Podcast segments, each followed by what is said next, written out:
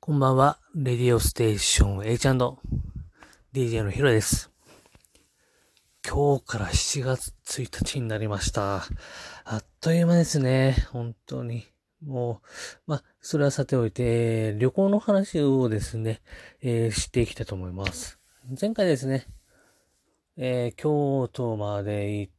えー、京都に着いて名古屋に移動して、名古屋飯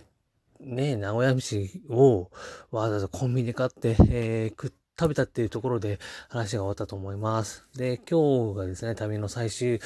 えー、ストーリーとなります。で、名古屋について、まあ、えー、名古屋飯食べて、もうあっという間に寝ちゃったんですね、移動で疲れて。で、朝ですね、結構早く起きて、もう早く移動したんですね。まあ、それと言いますのも、まあ、その日ですね、ちょっとあの、知り合いが、えー、迎えに来て、えー、っと、まあ、ちょうど、私ですね、単身赴任してまして、えー、実家といいますか、地元の方に帰るということがあったので、早めに、えー、東京方面に戻らなきゃいけないっていう事情もあったので、名古屋を早めに出発しました。で、朝6時ぐらいの名古屋駅ってこれまた、不思議なもんで、まあ、多分二度と経験できないような気もするので、まあ、写真に収めて、えーと、ホームですかね。ホームにも、早朝の割には人がいたのかな。あ、それも写真に収めて、えー、早朝の名古屋駅ってのもなかなか出会えない、まあ、風景だなと思って写真に収めました。で、東海道本線で、名古屋駅かまた東洋橋の方に向かっていきます。まあ、早朝ということもあってね、人なんか少なかったんで、えー、普通に座ってですね、まあ、ゆっくり景色を眺めながら、あ、もう東京方面に帰るんだな、なんて、ちょっと寂しい思いをしながら、えー、移動したのを思い出してます。で、なん結構かかりましたね。2時間ぐらいかかったんですかね、豊橋着くまで。で、2時間ぐらいかかって、じゃあ豊橋から今度、また東海道本線に乗って静岡を横断していこうかな、なんて、えー、思ったんですね。で、豊橋駅っていうのは結構珍しいんですけども、新幹線がこの地上を走るんですね。えー、普通だいたい新幹線って高架橋の上を走って、高架のところに駅があると思うんですけど、豊橋とかは地上に駅があって通過していってっていう、なんか、より身近に感じるんですよね。で、そんなそれが悪かったのかといえば、何とも言えないんですけども、それを通過していく新幹線を見ながら、あ、やばい。横断するのはめんどくさいと思って。めんどくさいと思っちゃったんですね。しかも早朝で、えー、眠いし、早く帰んなきゃいけない。そんな、なんか乗り継ぎもめんどくさくなった。で、そういう諸々の要因が重なって、なんとまた、ワープしてしまいます。ワープしたのはまた、豊橋から熱海区間。今回2回目ですね。いや、これじゃあね、青春18切符で旅行してるっていうのはね、なんか違うんじゃないのって言われるかもしれないんですけども、それは勘弁してください。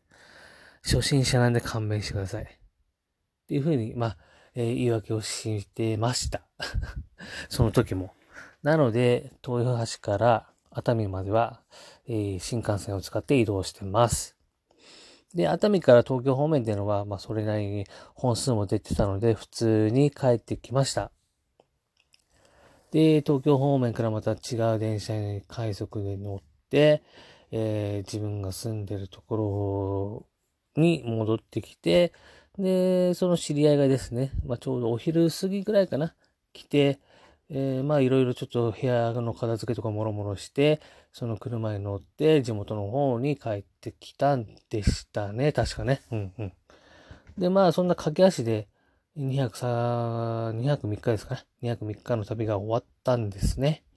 いや、でもあれはあれで、えー、本当に短い期間で移動がメインの旅だったので、おい、そんなんもったいないよっていうふうに思う人もいるかもしれないんですけど、私にとってはとても貴重な経験だったと思うので、またこれからですね、えー、夏休みとか冬休み、えー、ありますので、その機会にですね、ちょっと移動をメインにした旅行をですね、してみたいななと思いながら、その旅を終えて、終えました。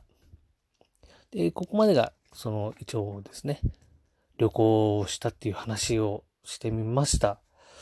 皆さんどうですかね？その、移動をメインえー、旅をするっていうのも、なかなか面白いんじゃないかなと思って、まあ、それをもしですね、これからやろうとするのであれば、まあ、できれば一人でやった方がいいのかな、なんて思ったりもします。相手に付き合わせるのはちょっと申し訳ないっていう気持ちもありますし、一人の方がいろいろ考えることができます。例えば、その車窓を眺めながらぼーっとするっていうのは、すごい、